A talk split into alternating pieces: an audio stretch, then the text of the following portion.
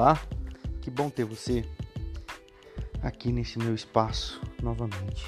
Eu sou Renato Ruiz Lopes, pastor na Primeira Igreja Batista em Botucatu, e esse é o meu espaço onde eu converso é, temas que, que chegam ao meu coração. E tento trazer a luz do Evangelho dentro daquilo que eu, eu consigo ver do Evangelho. Vamos falar hoje sobre a menina que não quis ser mãe. Que Deus, que Deus possa nos direcionar nesse bate-papo. Vamos nessa.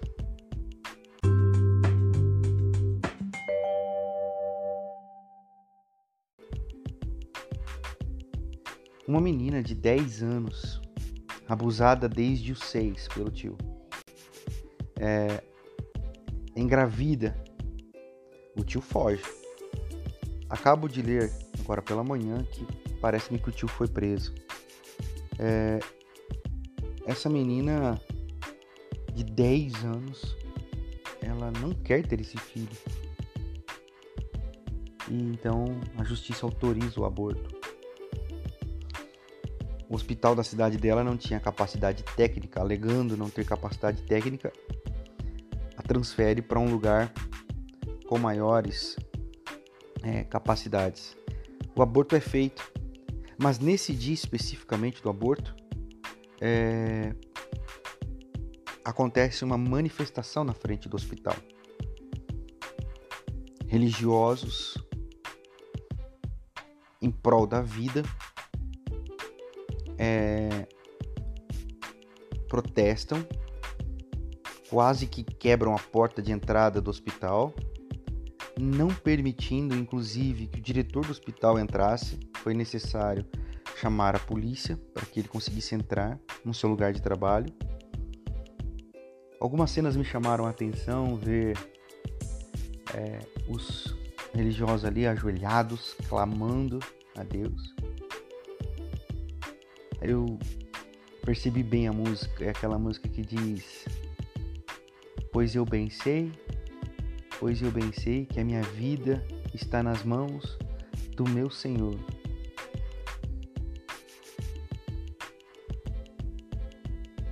É uma música conhecida no meio evangélico. E, enfim, toda essa questão deu um pano de fundo para você, mas eu gostaria de fazer algumas observações à luz do Evangelho. Primeiro, eu, a pergunta que eu sempre faço diante dessas situações é, é o que Jesus faria, mas não é naquela perspectiva fanática do movimento que acontece em seus passos que faria Jesus, alguma coisa assim. É perguntar o que Jesus faria mesmo. Porque quando eu olho para Jesus, ele invertia as lógicas estabelecidas de uma maneira tão impressionante, tão impressionante, que assustava todo mundo. É, a mulher que iria ser apedrejada, ele não deixa ser apedrejada. E a ética daquela, daquele momento era que as vidas das outras pessoas tinham que ser preservadas e não apedrejar aquela mulher seria um risco para a sociedade da época. Eu me recordo bem disso. Me recordo bem desse contexto, que são esse texto é um texto que eu gosto muito, eu estudei é, algumas vezes para poder falar o, o peso do que Jesus estava fazendo ali. O próprio andar com Maria Madalena era uma lógica totalmente controversa pessoas com as quais Jesus se sentava. Né? A, gente, a gente vê ali em Mateus capítulo 11 o inquietamento dos fariseus em relação ao pessoal que estava andando com Jesus. Ou seja, Jesus intrigava, Jesus deixava a ética e a moral bagunçadas.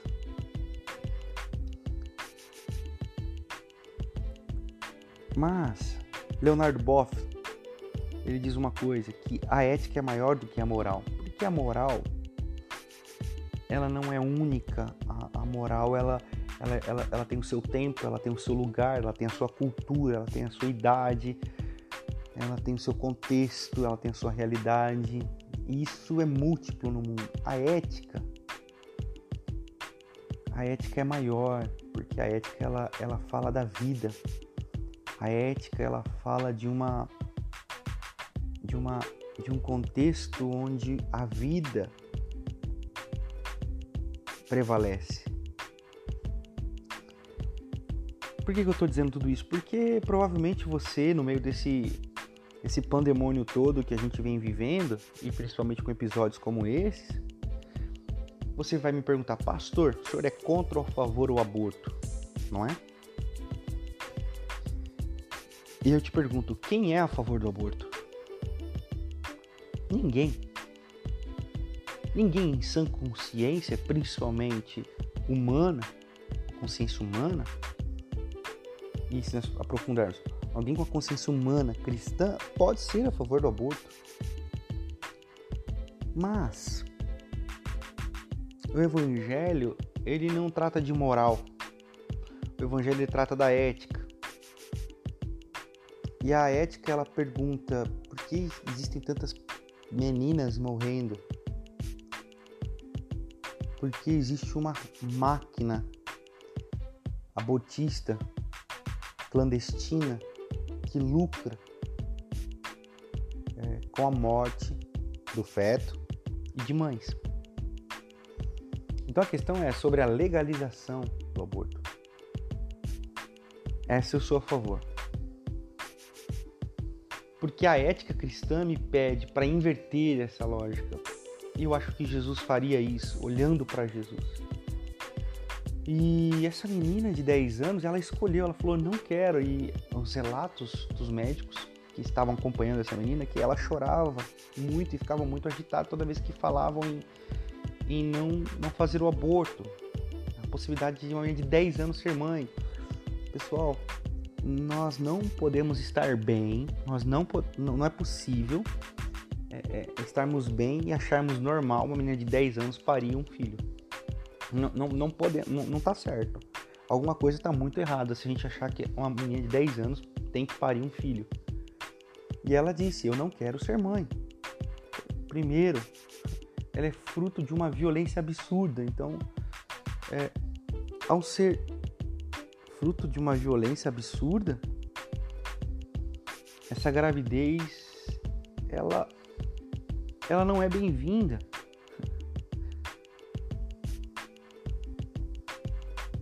Vai gerar, vai gerar morte. Já gerou um trauma e vai gerar outro trauma ainda maior. Essa menina, ela disse: Eu não quero ser mãe. Mas as nossas lógicas estão tão pervertidas e nós estamos tão fundamentados na moral e não na ética. Nós estamos tão fundamentados na moral que a nossa moral faz com que a gente vá para frente do hospital em nome do nosso Deus para impor a nossa vontade à vida do outro, para impor o que a gente acha a vida do outro. Esse é o absurdo. Você tem todo o direito de discordar, inclusive do que eu estou dizendo aqui, mas você não tem o direito de vir na frente da minha casa, você não tem o direito a entrar nas minhas redes sociais e me xingar, você não tem o direito de, de ir na frente do hospital e xingar os médicos e xingar a menina de assassina. Algo está errado, algo está muito errado e é sobre isso também que eu queria dizer. Algo está muito errado você ir para frente do hospital e clamar o nome de Deus, gritando alguém de assassino.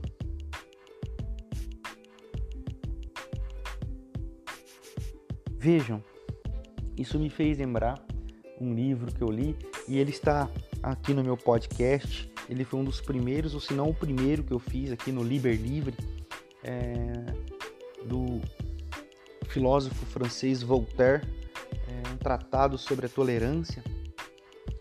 É, é, é um livro que fala sobre uma cidade, a cidade de Lyon, totalmente predominantemente católica, onde uma família de evangélicos é, tem dois filhos e um dos filhos, o mais velho, Jean Calas, é, comete suicídio, mas a sociedade que era intolerante e predominantemente católica, por impor e querer impor a sua verdade, impor a sua realidade, impor a sua fé, acusam o pai de ter assassinado o filho. Então, a família teve que lidar com a morte do filho que cometeu suicídio. Isso ficou provado alguns anos depois. Mas teve que lidar também com um ódio em favor da vida. Um ódio montado, um ódio estereotipado, um ódio moralizado. Um ódio que dizia: não, porque ele matou, ele matou, então. E aí o que acontece? Esse pai vai ao júri. O júri estabelece o julgamento e ele é torturado e queimado negando ter matado o próprio filho. E mais tarde, se eu não me engano, dois anos depois, ficou comprovado o suicídio do filho. Então o pai não era um assassino, mas eles mataram o pai em nome da moral. É o mesmo movimento que nós estamos vendo na frente dos hospitais em favor da vida, em favor da vida, em favor da vida, mas estão matando. É o mesmo tipo de gente que está gritando bandido bom é bandido morto. É o mesmo tipo de gente que está aprovando o porte e a legalização de armas, a facilitação para a compra de armas. Armas que causam morte, como a da menina é, é, de 14 anos que foi morta por uma arma de fogo do pai da amiga, com um tiro no rosto, a 30 centímetros do seu rosto, em Cuiabá.